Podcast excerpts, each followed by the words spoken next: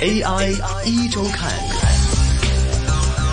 好的，AI 一周刊，AI 一周看。今天下午的人工智能 AI 环节，我们把目光呢放到最新公布的科技市场领域的一个动态，就是来自于苹果方面。这次呢要出眼镜了，苹果这次出的这个最新的 MR 眼镜呢，成为了市场上关注的一个焦点。那就在之前的这个 WWDC 的这个苹果的开发者大会上面呢，终于等来了库克跳票七年的这个苹果眼眼镜。这个名字叫做 Vision Pro，这个被很多人，包括被库库克自己，都会称为说是增强现实的划时代的一款设备。那么很多人就说啊，这款设备的厉害之处呢，就在于首先它具备多个摄像头。那么在使用的过程当中呢，用户用手势、眼睛或者是语音就可以实现一个操作跟控制。那么这是一款可以用来工作、娱乐、沟通的新一代的这样的一种电子产品。而且令人啧舌的就是它的这个定价也是非常的夸张啊。那么目前看定价应该是在两万七千元港币左右的一个价格。伴伴随着这样的一个消息的不断出台呢，即刻就是占据了无论是科技界还是财经版面的头条，并且呢，都往往是被形容为一个划时代这样的一些用词来形容。刚刚被推出来的这一款产品，所以很多人会觉得说，这有点像是当年 iPhone 首次露面时候的一个呃媒体或者舆论的一个状态，成为了科技财经方面的焦点。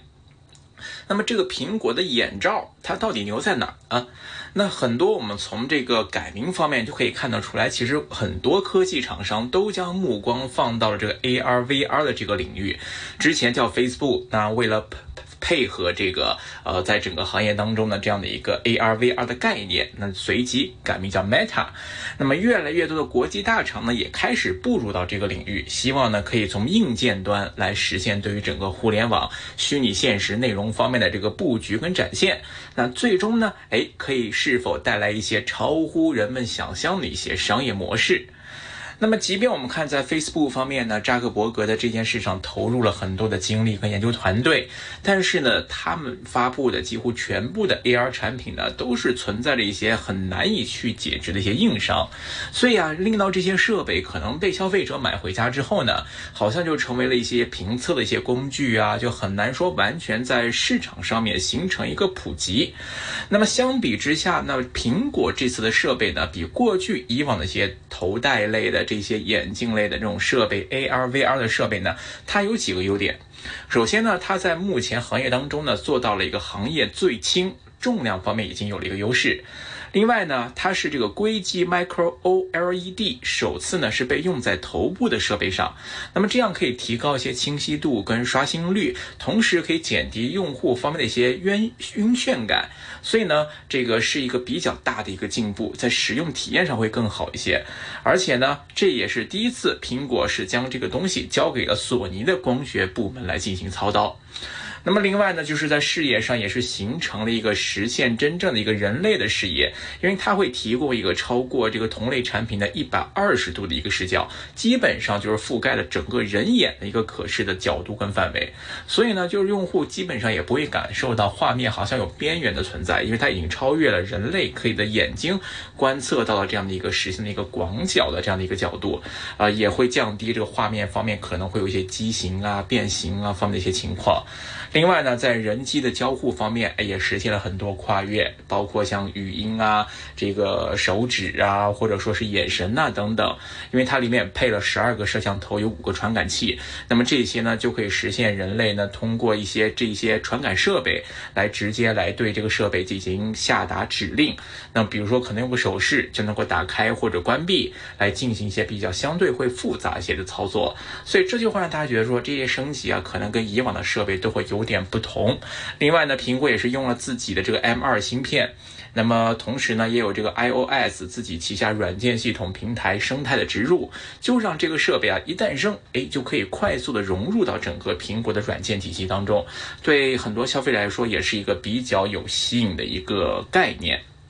那么看了很多这个产品的这个新颖之处之后呢，大家最关心的可能还是就是这样一款价值两万七港币的产品推出来之后，它当中的零部件，或者说如果说它的热销，它的供应商有哪些会有更多的机会，可能会有更多的订单会投入到资本市场的这个目光当中呢？我们看在苹果发布会完成八个小时之后啊，投行之间就开始传阅一份关于这次苹果新产品的一个拆机报告。其中呢，就对所有人都关心这个头部显示设备有了一个精密的零件的展示。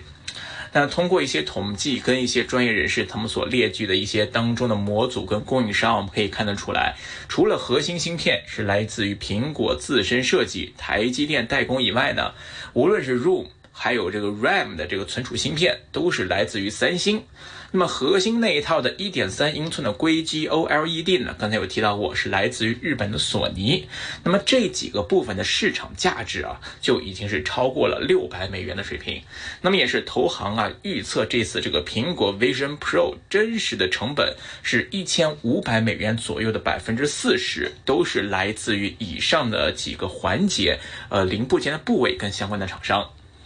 所以，某种程度上说啊，这个苹果的 Vision Pro 它的硬件入口的突破呢，是为底层技术的应用提供了更多的可能。首先，硬件上可以支援，那么苹果才有机会在软件上来赋予它更多的可能性，那么为内容的培育来提供一些土壤。所以，能实现这一点呢，靠的不光是说是屏幕啊，或者是光是这个机器的硬件本身，而是呢，在于它内置的那颗这个苹果自研的 M2 芯片。毕竟呢，要想还原一些虚拟世界的本色呢，就需要强大的算力支撑，而且呢，设备端延时、设备端跟服务器之间的数据传输的延时、数据服务器之间的延迟，不单会影响到用户的一些沉浸式体验，甚至也可能会造成一些晕眩呐等等的一些不适的一些生理状况。那么这一次苹果的这个 M2 芯片呢，就相较一些国产跟其他厂商使用的高通或者说是三方处理器芯片来说呢，相关数据的处理效率提升接近了百分之一百一十，就提高了一倍有多。那么这个画面跟声音的延迟呢，是可以缩短到其他厂商产品四分之一的一个状态，这个进步是非常非常大。而为了在这个最小面积上来实现这么强大的一个功能呢，这个 M2 芯片是苹果请台积电用五纳米的技术来生产的，并且呢是叠加了苹果目前最强的芯片设计技术。所以这也就是这个 M2 芯片呢，这个成本居高不下的一个重要原因。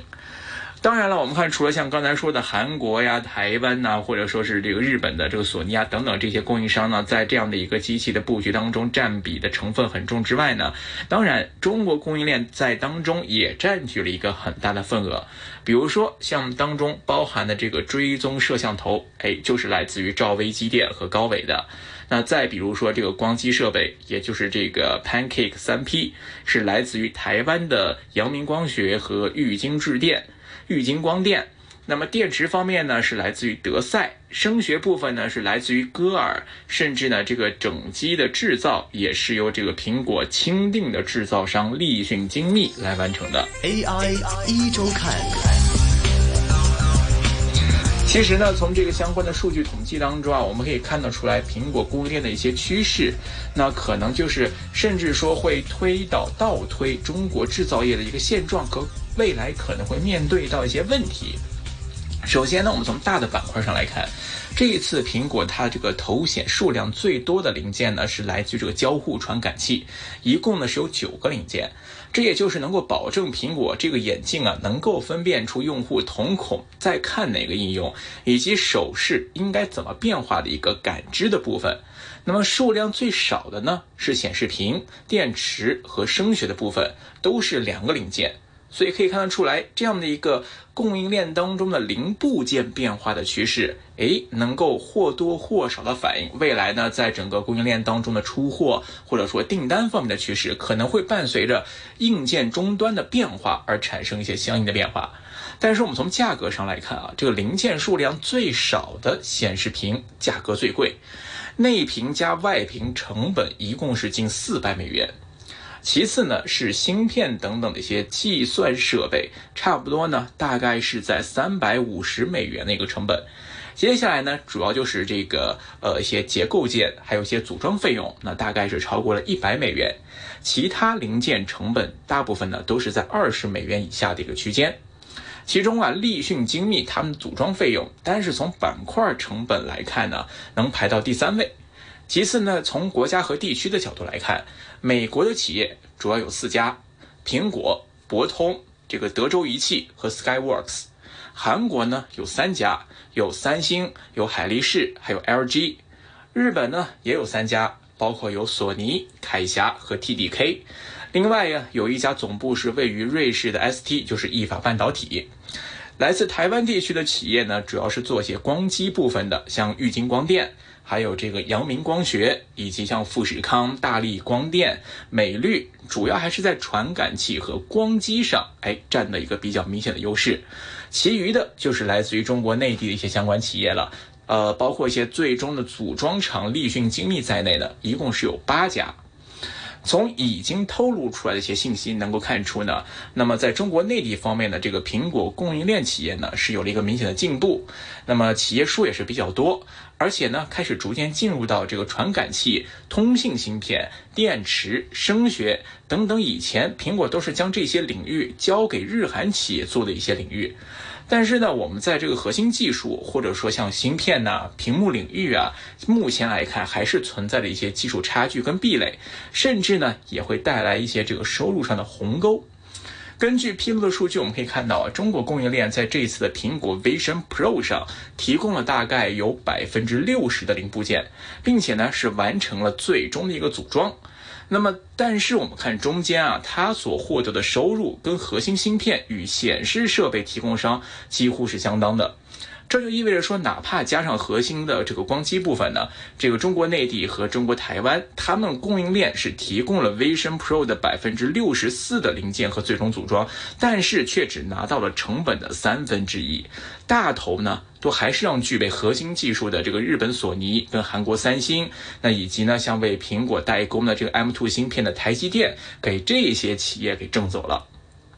当然了，我们看到呢，在这样的趋势之下呢，其实在国内的相关企业呢，已经开始了一些技术研发跟努力。从国产替代的角度来说呢，主要是像光机跟屏幕替代的这个可能性，相对来说目前看是比较大的。对于一些微型光机，那我们看到之前格尔。歌尔的这个官网就曾经公布过一些信息，说他们旗下的这个歌尔光学呢推出过新一代的超轻薄的高性能的 AR 显示模组。这个光机体积是小于一立方厘米，重量呢仅仅是一点六克，是目前业内啊首家实现体积重量达到小型化、轻型化的全彩显示光机模组。目前能看到的信息呢，就显示像格尔股份他们的这个产品呢，已经跟之前 Meta 发布的这个产品呢，采用的光机已经是属于同一个级别的了，不存在一个代差。但是呢，这还属于这个一体式两片 Pancake。那么这个跟苹果这次采用的这个三片 Pancake 还是有些差距的。那么有一些这个投行的分析师也表示啊，这个对于格尔股份来说呢，最大的变数始终还是来自于市场。那其实如果像类似的产品可以快速进入市场的话，需求变大的话，那么国产化的三片的 Pancake 可能在将来也会被攻破。那么毕竟呢，首先要有需求才会来开始进这方面的一个研发，还是需要一个时间跟渐进的一个过程。那么在显示屏领域呢，其实京东方呢也取得一些突破。目前呢，像京东方的这个云南创世界光八英寸的硅基 Micro OLED 的生产线，也就是这一次苹果采用了这个索尼的技术的这样的一个 Micro 的 OLED 呢，目前产能在云南这边呢是也在爬坡当中的。那么新组建的十二英寸的 Micro 的 OLED 生产线呢，分了三期进行，预计呢将会在二零二四年的一月全部完成，设计年产能呢也是达到五百二十三万片，所以在这一块的技术呢，中国也是在努力的追赶，而且是目前是有迹可循，目标目标是比较清晰的。另外呢，相关的一些这个头显设备，它需要的是一些光学部件。那么像水晶光电、还有蓝特光学等等这些国内的厂商呢，都已经有了相关的技术和产品落地，完全有机会可以实现一个相关的国产替代。所以说，从某种意义上来说，目前看苹果的这个新款的头戴式显示器，大约呢百分之六十的部件啊都是来自于中国，但是呢却只让包含总装的中国企业挣走了当中三分之一成本的事实呢，恰恰说明目前这个国内的制造企业啊，要不断的向上游先进技术进军，才有机会在这样的一个分工市场上去拿到更多的一个利润。毕竟啊，只有掌握最核心、最根本的技术，才能掌握整个产业链当中的一个话语权，那么才有机会在这些新产品上市带来的红利浪潮中获取更大的一些蛋糕了。好的，今天关于这个苹果新上市的这样的一个眼镜所带的资本市场方面的一些科技供应链方面的分析，就跟大家聊到这里。感谢各位的收听，我们下期节目时间再会，拜拜。AI 一周看。